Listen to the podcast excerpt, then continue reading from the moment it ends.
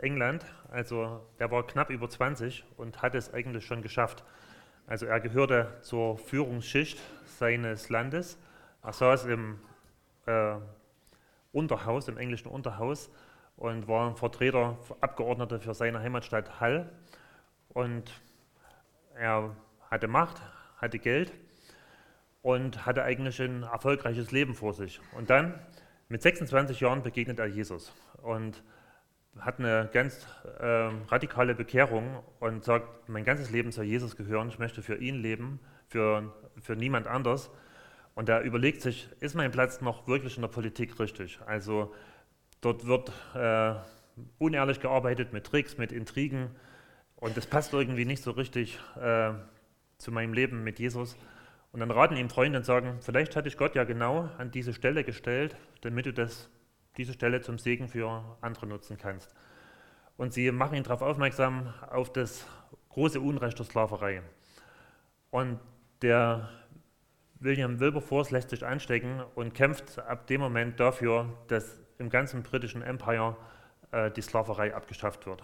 Und jedes Jahr reicht er einen Gesetzentwurf ein, dass der Sklavenhandel verboten wird und es wird immer wieder abgelehnt. Und nach 18 Jahren wird der Sklavenhandel äh, tatsächlich verboten. Aber es ist noch erlaubt, Sklaven zu haben. Also die Leute, die noch Sklaven haben, können die weiter behalten. Man darf bloß nicht mehr damit handeln. Und William Wilberforce, der kämpft dafür, dass es weitergeht. Also dass die Sklaverei komplett abgeschafft wird. Sein ganzes Leben lang. Und drei Tage vor seinem Tod wird tatsächlich die Sklaverei im ganzen, in ganz Großbritannien abgeschafft. Und er hat so sein Lebensziel erfüllt. Ähm, das ist eigentlich einmalig in der Geschichte, dass ähm, ein Land ohne Druck von außen äh, sowas macht. Also Sklaverei gab es so gut wie immer. Also man liest das schon ganz am Anfang in der Bibel, dass Leute andere versklavt haben. Und in allen Ländern, allen Kulturen, allen Religionen war das über lange Zeit normal, dass es Sklaven gab. Heute immer noch. Und so das Christentum ist so das Einzige, äh, wo Leute auf die Idee gekommen sind, es ist Unrecht, weil sie in der Bibel gelesen haben und haben sich dagegen aufgelehnt. Andere Christen, die, vielleicht können wir mal die Folie anmachen, ähm, das war bloß ein Beispiel, ne, äh, wie sich Christen eingesetzt haben für ihr Umfeld. Andere Christen haben sich dafür eingesetzt, dass Kriegsverletzte anständig versorgt werden. Das ist das Rote Kreuz dadurch entstanden. Ähm, Im Römischen Reich, da war ein Menschenleben eigentlich nicht viel wert. Dann, ihr kennt das aus Filmen, aus Büchern. Die Menschen haben zum Vergnügen zugeguckt, wie sich Gladiatoren gegenseitig abgemetzelt haben und umgebracht haben. Ähm, man durfte Kinder, die geboren sind, die konnte man nach der Geburt töten. Also wenn der Vater entschieden hat, ich will das Kind nicht, ist es einfach umgebracht worden oder man hat es irgendwo ausgesetzt, man hat es an irgendeinen Tempel äh, gelegt entweder hat jemand das Kind mitgenommen oder es haben Tiere gefressen. Ähm, und dann sind die Christen auf die Bühne gekommen und haben deutlich gemacht, jedes Leben ist wertvoll. Und ähm, Christen haben Kinder, die ausgesetzt waren, bei sich zu Hause aufgenommen. Und sie haben sich dafür eingesetzt, äh, dass die Gladiatorenspiele verboten wurden. Äh, Im Jahr 200 nach Christus, da gibt es so, so Aufzeichnungen aus der christlichen Kirche in Rom, dann, dann hat man so eine Liste, wen die alles mit Essen versorgt haben. Und dann merkt man, die haben sich für die Armen eingesetzt. Also die hatten für ihr Umfeld Interesse. Christen haben die ersten Krankenhäuser gegründet, Waisenhäuser, äh, Pflegeheime. Die haben die, sich dafür eingesetzt, dass für alle Kinder Schulpflicht gilt. Die ersten Universitäten wurden von Christen gegründet. Also vieles von dem, was wir heute so selbstverständlich nehmen, das geht auf Christen zurück. Also weil Christen sich für ihr Umfeld eingesetzt haben. Und das ist ja ähm, das Thema heute. Wir haben ja so in dieser Predigtreihe so drei Themen. Also wir sind Kirche für Gott, wir sind Kirche für Leute, die zu, Gott, zu Gottes Kindern gehören und wir sind Kirche für unser Umfeld. Und jetzt ist die Frage, ähm, diese ganze Liste, die wir jetzt ähm, äh, aufgeführt haben, ist es das, wofür wir uns einsetzen sollen? Also ist das so unsere Hauptaufgabe? Also dass wir heute gucken, was sind heute Nöte oder gibt es da noch was anderes? Und wenn man sich das anguckt, äh, dann merkt man, diese, das hat Gott immer wieder einzelnen Menschen aufs Herz gelegt. Also sich für, für diese, all diese Dinge zu, zu kümmern, weil Gott uns ja äh, diesen, ähm, dieses Gebot gegeben hat, wir sollen unseren Nächsten lieben. Und das ist ein Beispiel von Nächstenliebe. Aber für uns als Gemeinde, als Ganzes, äh, hat Gott uns einen anderen Auftrag gegeben. Das ist, das ist nicht unser Hauptauftrag. Jesus hat uns den Auftrag gegeben, dass wir Menschen zu Jüngern machen sollen. Ich lese das mal vor. Jesus trat auf sie zu und sagte, mir ist alle Macht im Himmel und auf der Erde gegeben. Darum macht die Menschen zu meinen Jüngern, indem ihr hingeht zu allen Völkern und sie tauft und sie tauft auf den Namen des Vaters, des Sohnes, des Heiligen Geistes und sie lehrt alles zu befolgen, was ich euch geboten habe. Und seid gewiss, ich bin jeden Tag bei euch bis zum Ende der Welt. Also das ist der Hauptauftrag, also äh, Menschen zu Jüngern machen. So Jünger ist ein komischer Ausdruck. Das heißt eigentlich nur Schüler, also jemand, der bereit ist, etwas zu lernen. Also dass er sagt, ich möchte ab jetzt von Jesus lernen. Ich möchte mein Leben, äh, da, ich gebe zu, dass ich nicht alles weiß, dass ich manches umlernen muss und dass ich bereit bin, dass Jesus mir ähm, das beibringt. Und Jesus macht das deutlich, wie das geht. Also das sind so drei Schritte. Ne? Das eine ist hingehen, das nächste ist taufen und das andere ist, sie lehren, alles zu befolgen. Also ich versuche das mal vorzumachen. Also ich hebe mal das Kreuz hoch. Wenn das Jesus ist, der gibt uns den Auftrag, also die jetzt, die hier auf der Bühne sind, in dem Fall bin ich das, die, die gehören zu seiner Gemeinde, zu seiner Kirche und er gibt den Auftrag, geht hin. Also das heißt, ich muss hier aus meiner Komfortzone rausgehen. Geh mal hier hin, nehme mal die Annelie. Und, äh, und das ist so der erste Schritt, ne? dass ich erstmal mit jemandem in Kontakt komme, der noch nicht zu Jesus gehört.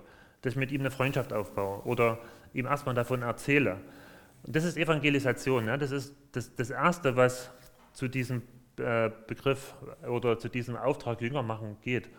Und das nächste wäre, diese Schwelle zu überwinden. Das ist mal die Taufe. Ne? Das, das meint Lebensübergabe. Also angenommen, Annelie entscheidet sich jetzt für Jesus, kommst du mal hier hoch, und lässt sich taufen. Ne? Das, das äh, Taufen auf den Namen des Vaters, des Sohnes und Heiligen Geistes meint, ich übergebe mein Leben an Jesus. Also ab jetzt bin ich nicht mehr der Chef, er ist das. Und dann, wir müssen mal ein Stück weiter weggehen. Und dann beginnt eigentlich dieser ganze nächste Prozess. Sie lehren alles zu bewahren, was ich euch geboten habe. Also das heißt, wir sind jetzt gemeinsam unterwegs auf das Ziel zu, auf Jesus zu. Und wir laufen immer weiter bis ans Lebensende. Ne? Das ist das, was, kannst du wieder hinsetzen, äh, das ist das, was, äh, was, was das meint. Und dieser ganze Prozess, also vom Hingehen, Taufe und dann Lehren, all das ist Jünger machen. Also das, das heißt, äh, dazu gehört halt, jetzt geht es ja nicht weiter, jetzt, dazu gehört also Evangelisation, dann eine Lebensübergabe und dann dieser Prozess, Jesus ähnlicher zu werden. Ne? Das macht mal Paulus in Römer 8 deutlich. Ähm, der, der Gedanke ist äh, oder das Ziel ist von unserem Glauben, dass wir immer Jesus immer ähnlicher werden. Und ähm, das, was wir jetzt gerade machen, äh, Gottesdienst, gehört auch mit zum Jüngermachen. Ne? Da geht es darum, das ist dieser dritte Bereich, Lehren, alles zu befolgen. Also, dass wir uns darüber nachdenken, was hat uns denn Jesus gesagt? Ne? Unter anderem diesen Missionsbefehl.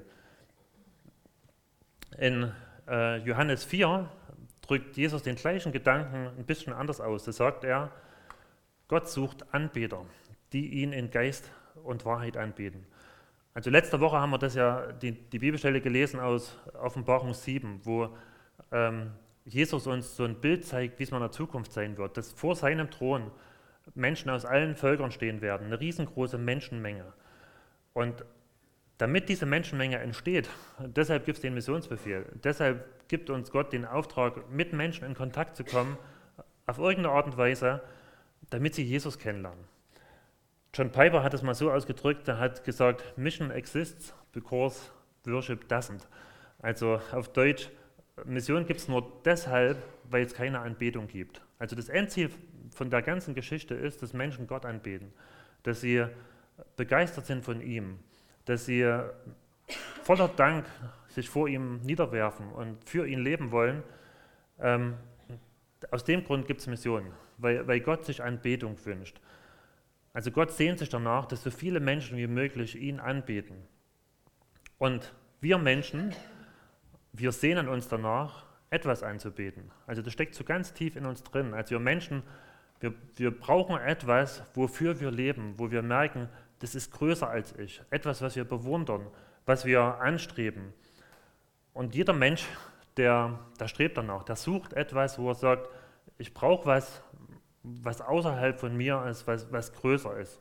So manche suchen das in der Schönheit der Natur, dass sie das bewundern, dass sie es erhalten wollen oder dass sie so viel wie möglich davon sehen wollen. Oder andere, äh, die bewundern das in der Schönheit von anderen Menschen und denken, wenn ich den schönsten Menschen finde und der ist meine, dann habe ich das gefunden. Und, und so weiter. Also wir sind alle irgendwie auf der Suche und die Bibel macht deutlich, du findest äh, das nach, was du suchst, erst bei Gott. Der Kirchenvater Augustinus der hat es mal so ausgedrückt, er hat gesagt, unruhig ist unser Herz, bis es Ruhe findet in dir. Also das, das ist so, so zutiefst die Überzeugung. Ne? Und das, da merkt ihr, Gottes Sehnsucht nach Anbetern und unsere Sehnsucht, etwas anzubeten, das kommt zusammen. Das hat, hat Gott sich so gedacht. Und das ist ja das Interessante. In, in jeder Generation, da haben Leute, die Gott begegnet sind, die wollten ihn anbeten, die wollten das, was sie machen, ihm, ihm weihen. Wir haben vorhin das Lied gesungen, äh, Farben vermischt so zu Bildern. Also da, da haben, wenn ihr euch in eine Galerie geht, in eine, in eine Gemäldegalerie, wie viele Bilder findet ihr mit biblischen Motiven? Also wo Leute mit ihren Bildern Gott groß machen wollten, wo sie irgendwie was ausdrücken wollten und zeigen wollten, wie Gott ist. Oder wie viele Lieder gibt es über die ganze Geschichte äh, hindurch, die ähm, die Gott groß machen wollen. Das hat, das hat Gott in uns äh, hineingelegt, dass, dass Menschen mit der Gabe, die sie haben, das zu Gottes Ehre machen wollen. Und aus dem Grund ist es super, wenn in jeder Generation neue Lobpreislieder entstehen, zu Gottes Ehre. Und wir brauchen das auch, also weil jede Generation muss das mit ihrem Musikgeschmack ausdrücken, mit ihrem Stil, wie sie Gott Gott ehrt. Aber Gott selber an sich, der braucht die Lieder eigentlich nicht. Also er braucht keine neuen Lieder.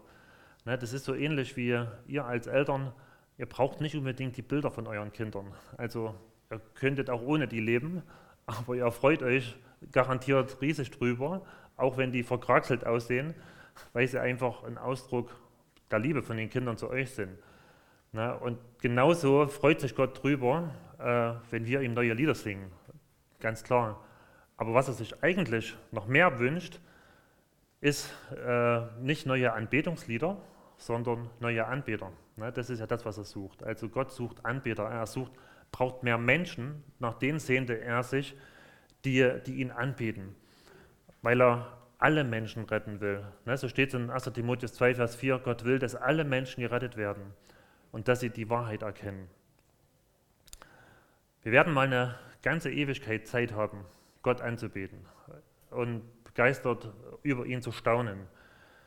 Aber eine Sache können wir dann nicht mehr machen, nämlich diesen Missionsbefehl erfüllen. Das können wir nur jetzt, also nur solange wir hier auf dieser Erde sind. Und aus dem Grund, äh, weil Gott Anbeter möchte, deshalb hat er uns diesen Auftrag gegeben. Und wir sollen mit irgendeiner Form, äh, sollen wir Menschen darauf aufmerksam machen. Thomas hat vorhin vom Sola erzählt. Na, wir machen ja diesen Riesenaufwand Sola aus diesem Grund, dass Kinder, dass Menschen Jesus kennenlernen. Und äh, aus dem Grund unter anderem machen wir Gottesdienste, Zellgruppen, all das andere, äh, persönliche Gespräche. Leute helfen ganz praktisch Leuten, dass sie ihre Liebe, dass sie durch ihre Liebe äh, Menschen auf Gottes Liebe aufmerksam machen. Und all das, was wir als Gemeinde tun, das soll ja dazu beitragen, dass wir Jünger machen. Ne? Also dieser ganze Prozess, also hingehen, Leute, die bis jetzt noch nichts von, von Jesus kennen, die Leute, die ihn kennengelernt haben, dass sie eine Lebensübergabe an ihn machen und sagen, ich mache da ernst damit, ich lasse mich taufen.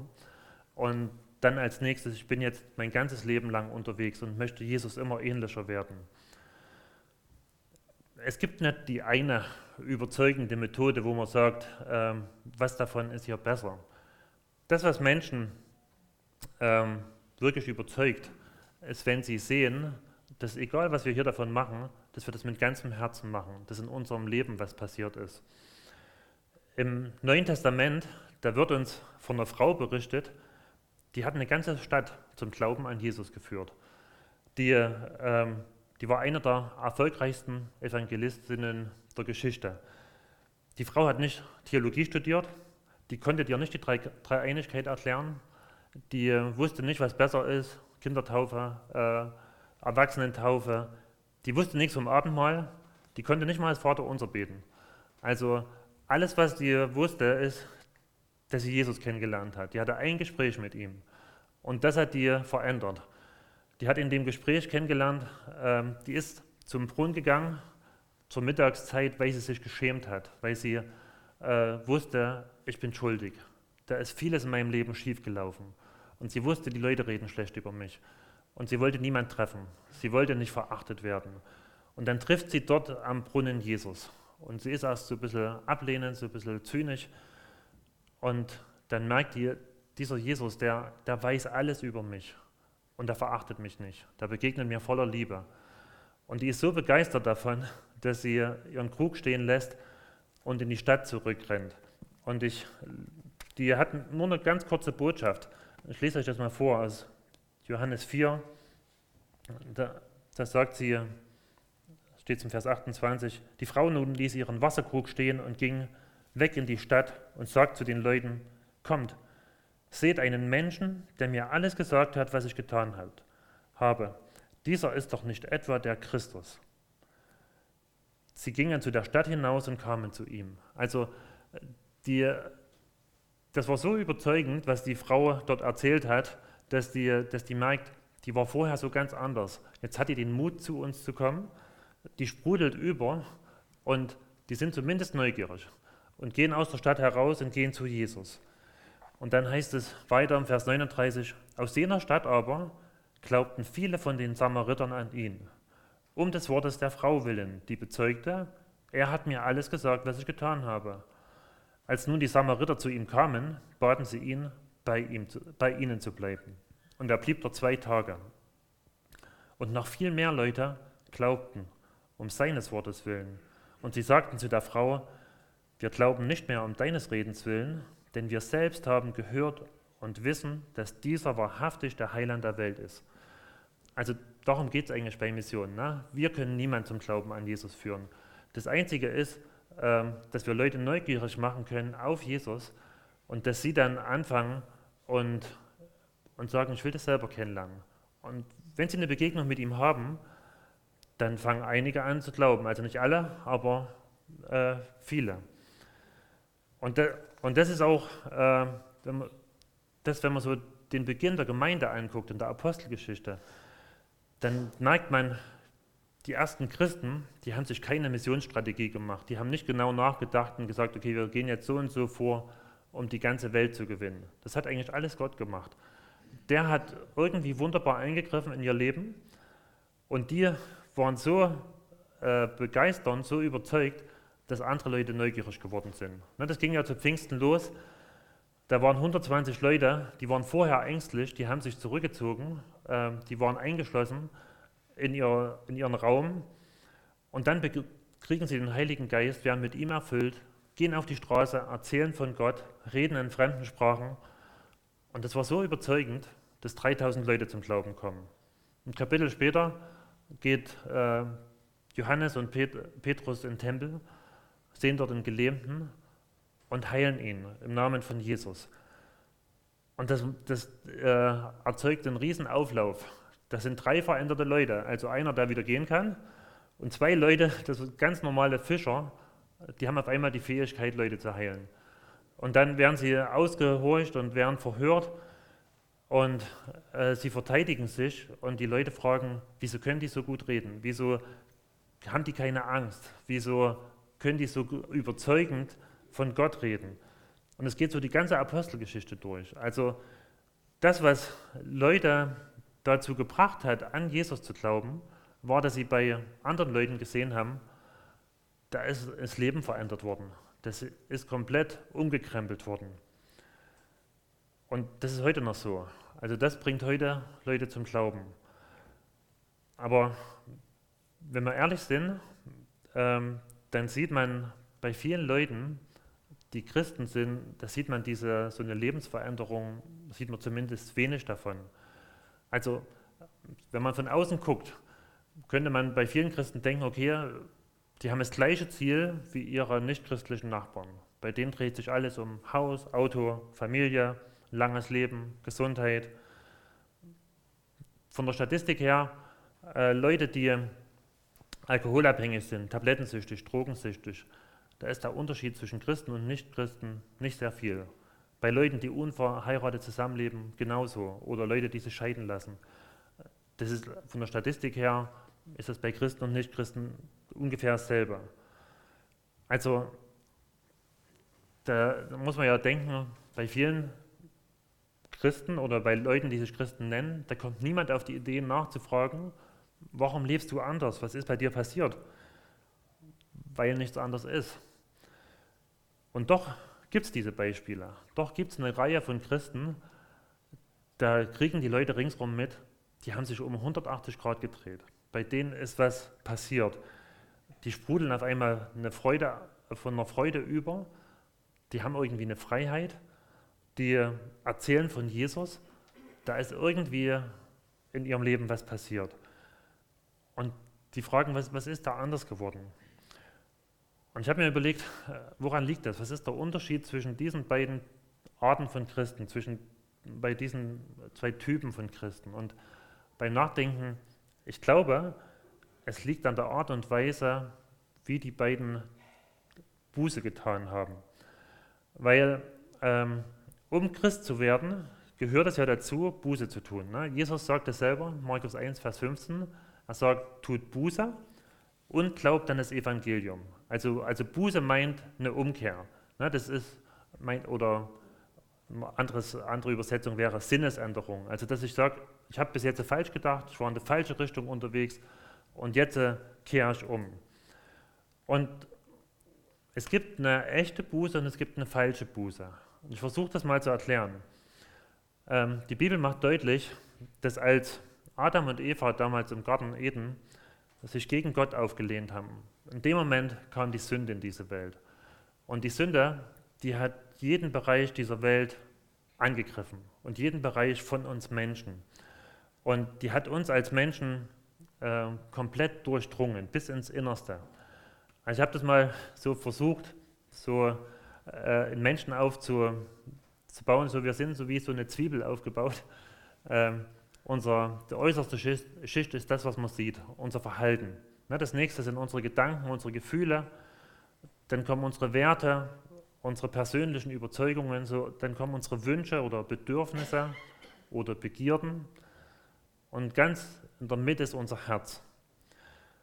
Und die Bibel macht es deutlich, alle diese Schichten, also bis ins Innerste hinein, die sind von der Sünde angegriffen und von der Sünde ähm, beherrscht.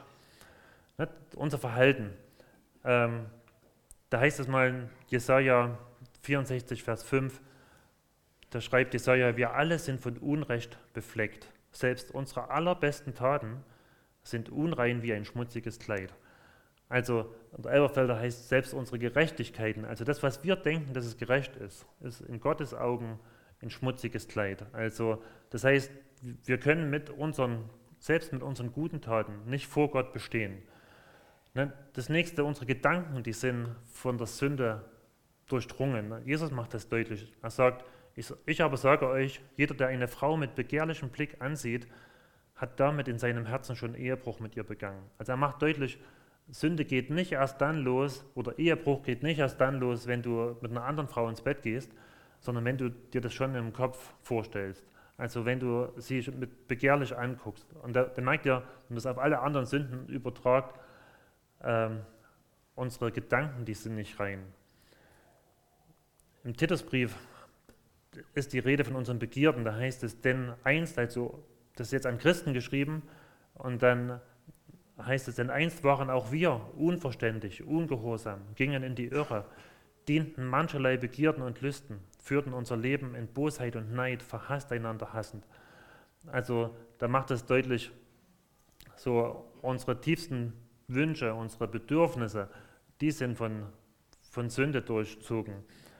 Und Jesus macht es deutlich, er redet über unser Herz und sagt, denn aus dem Herzen kommen böse Gedanken, Mord, Ehebruch, Unzucht, Diebstahl, falsche Aussagen, Verleumdung. Also das macht deutlich so, unser ganzes Menschsein ist, mit, ist von der Sünde angegriffen. Und jetzt kommt Jesus und sagt, tut Buße und glaubt an das Evangelium. Also das heißt, erkenne, dass du, ähm, dass du wirklich umkehren musst, in jedem Bereich deines Lebens. Und Jesus möchte, dass ich mein ganzes Leben ihm übergebe, dass, dass er wirklich über alles der Herr ist. Und das Dumme ist, dass, dass wenn wir diese Botschaft das erste Mal hören, dass wir oft denken, okay, es reicht, wenn ich so die äußere Schicht an Jesus gebe. Also wenn ich mein Verhalten ändere. Wenn ich, wenn ich sage, okay, Jesus, äh, ich versuche ab jetzt nicht mehr so böse zu sein und mache einige Sachen anders. Und deshalb so ein Unterschied zwischen echter und falscher Buße. Ne? Bei, bei echter Buße ist der komplette Mensch wird neu. Der, hat, der komplette Mensch hat sein Leben an Jesus übergeben. Und bei einer falschen Buße, bei so einer oberflächlichen Buße, ist halt bloß die äußerste Schicht. Ne? Dass ich sage, okay, ich versuche ab jetzt anders zu leben, aber im Kern meines Lebens, also im Innersten, in meinem Herzen, sitze ich immer noch auf dem Thron. Ich, weil ich ja davon überzeugt bin, ich bin an sich ein guter Mensch. So, ich mache zwar ein paar, paar falsche Dinge, aber so meine Bedürfnisse sind in Ordnung, meine Werte, mein, meine Gedanken und dann das lebe ich so weiter und versuche aber bloß mein Verhalten zu ändern. Das ist ungefähr so, wie wenn du einen, einen Apfel hast, der anfängt zu faulen und du überstreichst den so richtig dick mit einer Lackfarbe, ne? dann sieht er wieder gut aus. Also der glänzt vielleicht sogar, aber innen drinne verfault er halt weiter. Und wenn das geschieht, ähm, dann, dann wirst du, oder wenn du, wenn du so Buße tust, dann wirst du nichts von dieser Freude erleben. Dann wirst du keine Freiheit erleben. Dann wirst du nicht erleben, dass du übersprudelst und anderen von Jesus erzählen willst, weil du ja eigentlich noch der gleiche bist. Du hast ja nur den Anstrich geändert. Und das, was, was Gott möchte, ist, dass du von von ganzem Herzen umkehrst, also dass du komplett umkehrst. Und ich glaube, bei, bei vielen Menschen, die in einem christlichen Elternhaus aufgewachsen sind, da dauert diese Erkenntnis, was eigentlich Buße ist, die dauert manchmal relativ lang. Also bei mir war das zumindest so. Ich habe mich als Kind bekehrt und ich habe damals wirklich so gedacht, okay, ich muss mein Verhalten ändern. Das habe ich ja gemerkt, dass das falsch war. Aber eigentlich habe ich gedacht, an sich bin ich ein guter Mensch, habe mich sogar vielleicht besser gefühlt als meine äh, Klassenkameraden, weil ich ja aus dem christlichen Elternhaus kam. Und dann, ich weiß noch, als Jugendlicher, habe da mit der Ausbildung angefangen, das war so ein Prozess über mehrere Wochen, wo ich auf einmal gemerkt habe, dass ich in mir drin äh, böse bin. Also wo ich gemerkt habe, ich tue vielleicht nicht all die bösen Dinge wie andere Leute in meinem Alter, aber ich habe die gleichen Begierden, ich habe die gleichen bösen Gedanken. Ich wäre genau dazu fähig. Und eigentlich unterscheide ich mich gar nicht so sehr von den anderen. Und das, das hat dazu geführt, dass ich irgendwann wirklich angefangen habe, so richtig über mich erschrocken zu sein. Und gemerkt habe, dass ich wirklich, wie es die Bibel beschreibt, ein Sünder bin. Dass ich in mir, auf mich alleine gestellt, nicht gut bin. Dass ich sündiger bin, als ich jemals gedacht habe. Und das hat wirklich eine, eine, Weile gedauert. Und ich weiß noch, an, an einem Abend war es dann soweit, ich bin auf die Knie gegangen und habe Jesus nochmal all meine Schuld bekannt und habe ihm das so deutlich gemacht, dass nicht nur mein Verhalten falsch ist, auch meine, äh, auch meine Motive, mein Herz und habe ihm bekannt, im Herzen saß ich immer noch auf dem Thron und ich wollte immer noch äh, sagen, wo es lang geht. Und ich habe ihn an dem Abend wirklich mein komplettes Leben übergeben und habe Jesus gebeten, sei du wirklich der König in meinem Leben, sei du auf meinem Herz. Und womit ich nicht gerechnet hätte, war, dass ich danach wirklich eine unwahrscheinlich äh, tiefe Freude hatte und gemerkt habe, da habe ich zum ersten Mal so richtig tief Gottes Gnade erlebt. Und ich glaube, das ist immer so. Je tiefer du begriffen hast, wie sündig du bist, dass du ohne Gott verloren bist, dass du ohne Gott, äh, dass du vor Gott nicht bestehen kannst, so wie du bist, desto mehr wirst du Gnade erleben. Und die würde ich umhauen. Und das war bei mir dann so, äh, ich habe dann gerne, oder ich habe dann angefangen, Bibel zu lesen. Ich hatte einen regelrechten Hunger danach. Ich habe vorher auch Bibel gelesen, weil ich ja christlich aufgewachsen bin, aber das war immer irgendwie so ein Krampf. Also ich musste das machen. Und das hat mir, das war teilweise langweilig, hat mir nichts gebracht. Und jetzt auf einmal äh, hat, haben mich manche Bibelverse so regelrecht angesprungen. Und ich bin nach Hause gekommen von der Berufsschule, habe mich hingesetzt, wollte mehr davon wissen oder habe die Bibel mitgenommen, habe sie in der Pause gelesen, in der Straßenbahn. Ich habe angefangen zu beten, nicht weil ich musste, sondern weil ich damit gerechnet habe, dass Gott das Gebet erhört. Und war dann total erstaunt und voller Freude, dass Gott wirklich Gebet erhört, dass ich Gebetserhörungen erlebt habe. Und habe auf einmal gemerkt, dass Gott zu mir redet. Also, ich weiß es noch, da habe da gebetet und auf einmal kam mir ein Gedanke während des Gebetes, wo ich wusste, das kommt jetzt nicht von mir, das kommt von außerhalb, das kommt von Gott. Das war in dem Fall, dass Gott mir gezeigt hat, ich muss mich bei jemand entschuldigen, dem ich, äh, wo ich mich blöd verhalten habe gegenüber. Und, aber was ich gemerkt habe, dass, dass Gott so ganz real ist.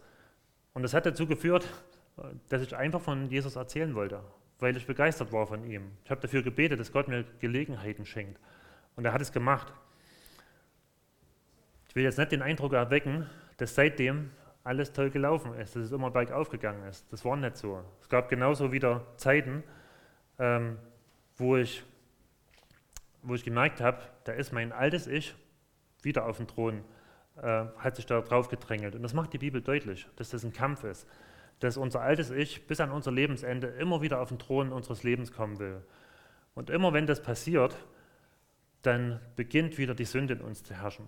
Wir sind zwar nach wie vor Gottes Kinder, wir verlieren nicht unser Heil, aber wir verlieren die Freude an Gott und wir verlieren unsere, äh, unsere Freiheit. Und das Schöne ist, äh, du kannst es aber jedes Mal wieder zurückgewinnen. Du kannst wieder neu Buße tun. Du kannst, Buße heißt, zu tun heißt einfach, ich bekenne meine Schuld vor Gott und ich bitte ihn wirklich neu, der Herr meines Lebens zu sein. Ich ordne mich ihm unter. Und wenn das passiert, dann hast du wieder diese Freude, diesen, diese Freiheit. Und damit möchte ich aufhören, möchte dir einfach die Frage stellen, wer sitzt bei dir auf dem Thron deines Lebens? Hast du dein Leben wirklich Jesus untergeordnet? Ist er wirklich der Herr deines Lebens?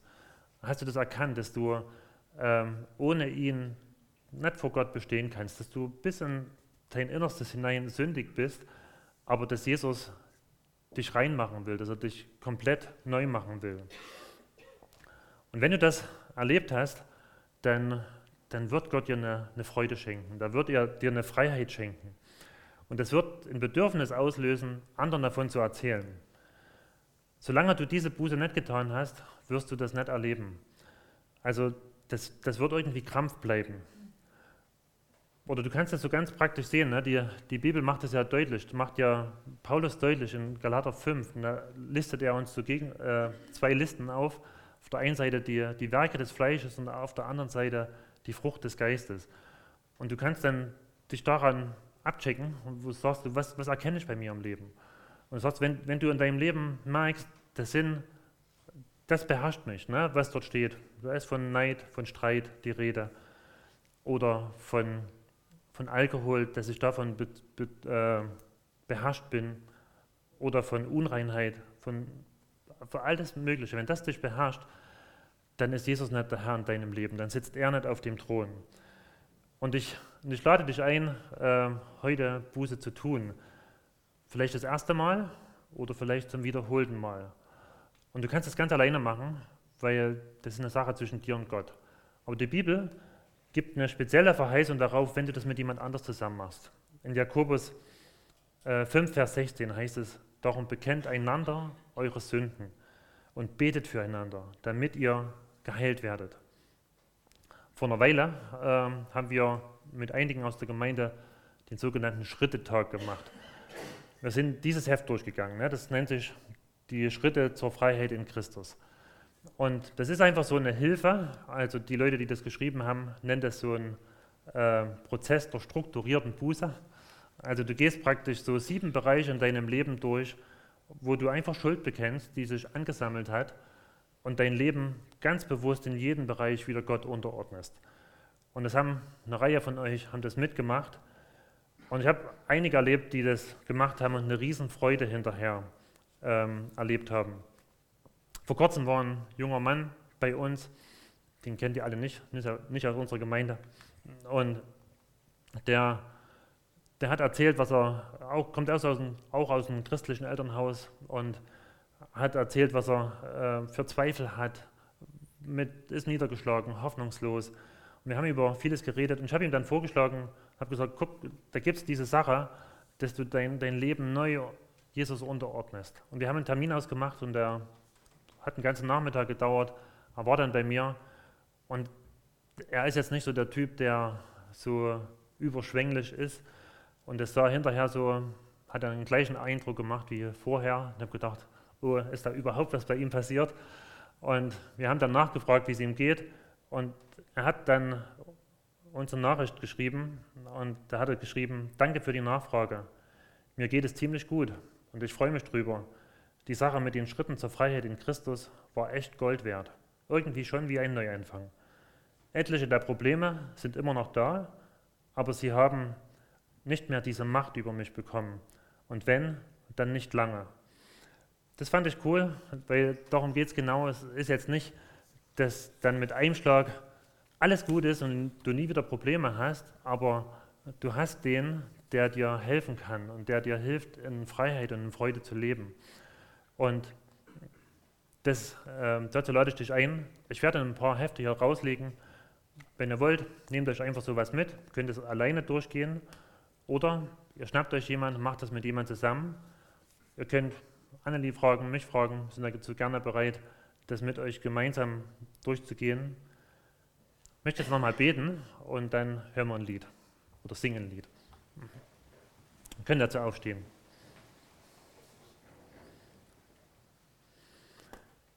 Lieber Herr Jesus, ich möchte Danke sagen, dass du in diese Welt gekommen bist, um für unsere Schuld zu sterben.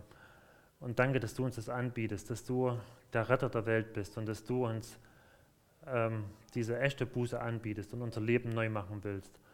Und ich danke dir, dass man das heute erfahren kann. Und ich bitte dich darum, dass das noch viele erfahren. Und du siehst, für wen das jetzt dran wäre, bitte ich dich um Mut, genau diesen Schritt zu gehen. Amen.